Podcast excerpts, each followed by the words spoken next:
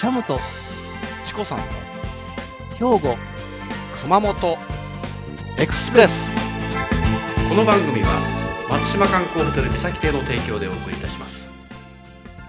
ね。これは本当にイメージするとなかなかいいですね。いいでしょえなんかイメージビデオでこの砂通り見,、えー見ながらね。ええ。ーで環境音楽を聴くとこれはやっぱり、うん、長生きそうな気がしますね そうですね。うん。そういえばですね、あのあの湧き水が冷たいというところで思い出したんですが、うん。あの三島にですね、源平川といって、富士の湧き水が流れてて、そこを歩ける場所があるんですよ。川の歩け中をはい。もうあの、まあ、近くにはあの、まあ、サンダルっていうか、ビーチサンダルを貸し出してるようなとこあるんですが、まあ、まあ、自分でサンダル持ってるような川の中をジャボジャボ、よく犬なんかを散歩させてる人も中にいるんですが、はいはい。はい。なんかそういうとこはあの冬は暖かくて夏は冷たいんですが、そういうふうに川の中をジャブジャブ歩いて遊べるような場所っていうのは、やっぱ熊本や神戸にもあるんですか？熊本ありますね。あ、いっぱいありますか？熊本はたくさんありますね。ありますか？いいなあ。うん。あのねね。熊本っていうのはね阿蘇の方からはい。まあ50キロぐらいずっとその海の方に来て、えー熊本市っていうのがありますよね、はい。でその伏流水でね刷毛の宮っていうところがあります。これ珍しい漢字なんですね。8つのね、はい。え景色の景ですね。えほうほうほうほう。で水の谷と書いて4文字で刷毛の宮。刷毛宮と呼びます。県宮ですか？け海のはい。そうです。これはね、はいえー、チコさんが住んでおるところからすぐ近くなんですが、えーはい。湧き水があって、まあ、今はね、ええ。水位が若干、あの下がってますけども、えーええ。小さい子供たちの水遊びでそこでパチャパチャ泳いだりとかね。うん。でそれからさらにねまた海の方に、えー南下していくと、えー皆さんご存知かもしれませんけども江津湖がありますね。江津湖？はい。そしてはい。それとあと浮島。この3つがですねはい。結局その湧き水で、えー水が潤沢にその熊本にあるんだよという、まあ、ビジュアルで見れる場所ですね、ああなるほど。えこれはねあのあんまりええ。観光客の方足は運びませんけども、えやっぱり水がまず綺麗である冷たいっていうね。えうん。ちょっとタコネコがさっきあの言ったようにねはい。これあの、ええ。熊本では菊池川という、まあ、一級河川が流れてますけども、はい。これは阿蘇の方から、えー菊池市山鹿市玉玉名市それから有明海の方に注ぐ川なんですね。はい。まあ鮎も釣れるしね。おおそれのね。お水源菊池水源ありますけども。口水はい。夏でもねはい。えスラックスのもう裾を、ま、あのめくってね膝までやってそこの水源の中を歩くとしますでしょ。えはい。まず5分持たないですああ、しびれそうですね。もう痛く冷たいっていうかね。もうあのスイカを抱きながらじゃあ胸まで浸かりましょうか。これ絶対心臓麻痺起こしますからこれやらない方がいいです。これチコさん行ったことあるんですよその若い頃ね。えでいやいやこれくらいのそのその夏だしね。ええ。もうセミは鳴いてるしね。ええ。大丈夫よとか言ってじゃあ我慢大会しようかって友達だよね。10人ぐらいで入っていったんですよ。えはいまず痛い冷たいびっくりドッキリですよ。もうみんなねあのこれ我慢大会でやろうっていうのを忘れてしまってね。もうそれからね5分もしないうちみんな上がってしまいました。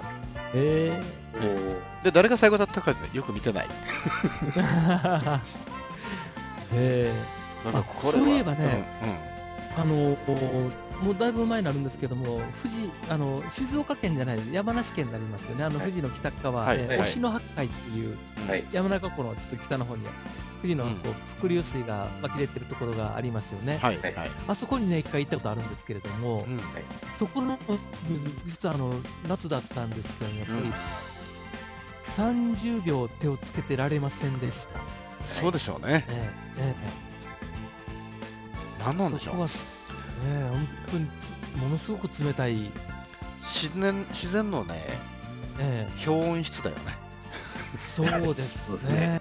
ということは水をねやっぱり、えーこの温暖化で苦しんでいる各国いろいろなアイデア出してますけども、うん。やっぱり日本はね僕思うけども減反政策でねええ。日本のこの稲作これを支えてきた田んぼが、ほとんど荒れ地と化したという、まあ、現状がありますよね、えそうです。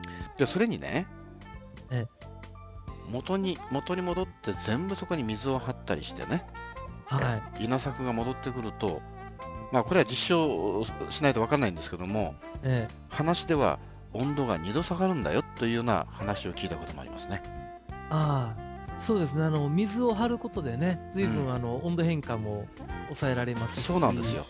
えだからねやっぱりこのお日本の米っていう大元のうん大きな農業の軸ですよね。えそうですよね。それが減反政策でじゃあこれで温度が少しでも下がってねえ自然に優しいんであればこれはもうどんどんどんどん荒れ果てた農地をねええ水田にしていこうじゃありませんかっていうところでしょうね。えそうですよね。だから、売れなくて作らないんじゃなくって、やっぱりこう、どんどん作って、どんどん売れる形をこう、ね、行政の方で上手に作ってくれればいいんですけれどもねい。やこれね問題があるんですよ。やっぱりそのはい世界のね三大穀物っていうのはトウモロコシ、小麦、米なんですよね。はい。ええでトウモロコシはアメリカがまあ重点的に作ってますと。えで小麦はヨーロッパが重点的に作ってますと。ええでアジア系っていうのは米なんですよ。えはい。でこの3つのね三大穀物の中で違うのが人が違うのはですね結局アメリカのトウモロコシそれとそのヨーロッパの小麦ですね。はい。特にトウモロコシというのは家畜の飼料になっちゃう。えでアメリカの方は日本にもこれは多分ですねえ、まあ、実数正しいかどうか分かりませんけども年間6500億もかけて日本がこのトウモロコシ買っちゃってるんですよね。えはい。でヨーロッパの方は第二次世界大戦の後にねえ小麦もこれは家畜の飼料に転用できないかということで研究をしてねえはい。アメリカからのトウモロコシは買ってないんですよはい。